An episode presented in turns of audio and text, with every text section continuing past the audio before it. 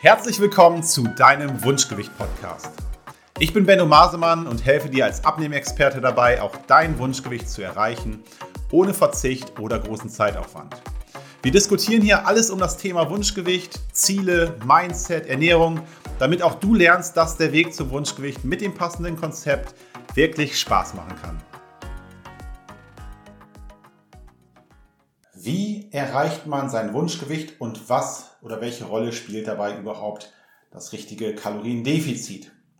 Was ein Kaloriendefizit ist, solltet ihr über meine unterschiedlichen Kanäle äh, des Öfteren schon gelernt haben. Ganz kurz nochmal, ein Kaloriendefizit bedeutet eben, dass man mehr Kalorien verbraucht, als man über die Nahrung aufnimmt und so nimmt man langfristig ab.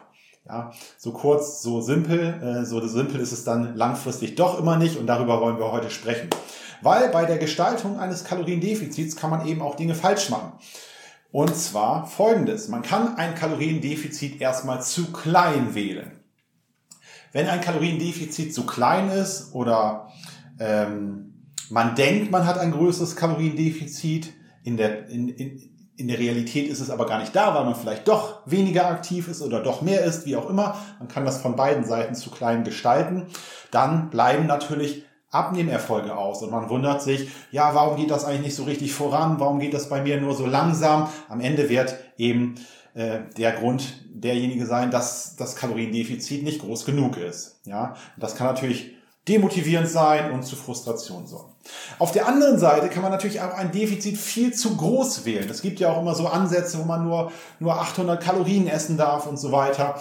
Und damit nimmt man natürlich erstmal die ersten Tage ab. Aber dann geht's einem schlecht, man hat schlechte Laune, man ist müde, schlapp, kommt nicht aus dem Bett, ähm, hat die ganze Zeit Heißhunger, ist, ist träge und es geht einem einfach so schlecht, dass man das Ganze zwar ein paar Tage machen kann und durchhalten kann mit Härte und Einsatz und Disziplin, was eben da alles langfristig natürlich nicht sinnvoll ist. Und irgendwann gibt man es dann auf, weil es ist einfach zu anstrengend.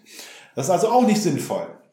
Sinnvoll ist es, ein, äh, eine realistische Zielerwartung zu haben und ein Kaloriendefizit eben so groß zu gestalten, dass man auf der einen Seite Erfolge sieht, ja, das ist motivierend, dann macht das Ganze auch Spaß, wenn man eben auch sieht, dass das, was man tut, sich auch lohnt und in Ergebnissen ausdrückt.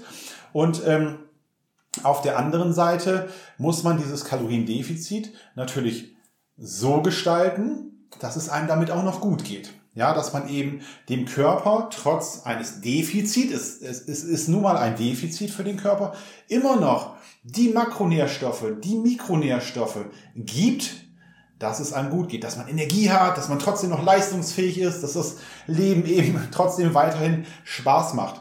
Und da sind natürlich, ja, wie eben schon gesagt, Mikronährstoffe wichtig, Makronährstoffverteilung, das Kalorienziel und die Größe an sich, äh, Mahlzeitentiming spielt da eine Rolle.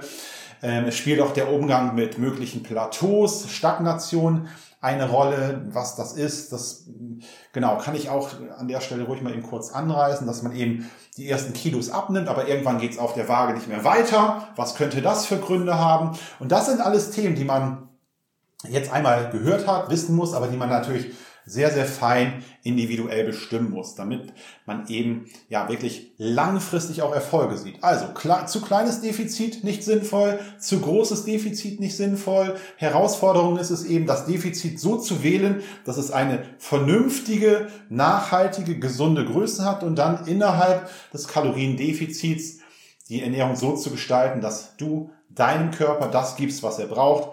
Dann macht das Ganze Spaß und du bleibst langfristig dabei.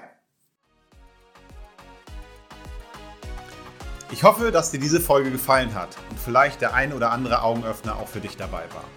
Solltest du Fragen haben oder Lust, dich mal in einem kostenfreien Beratungsgespräch mit mir über deine aktuelle Situation zu unterhalten, dann melde dich gerne bei mir. Alle Links zu meiner Website oder den gängigen Social Media Kanälen findest du in der Beschreibung zu dieser Folge. Außerdem würde ich mich freuen, wenn du mir eine 5-Sterne-Bewertung auf iTunes geben und ein paar kurze Zeilen schreiben würdest, wie dir dieser Podcast gefällt. Das Ganze geht für dich wirklich sehr, sehr schnell, aber damit hilfst du mir, mehr Menschen zu erreichen, denen dieser Podcast vielleicht auch helfen wird, ein Leben ohne Einschränkung durch Übergewicht zu führen.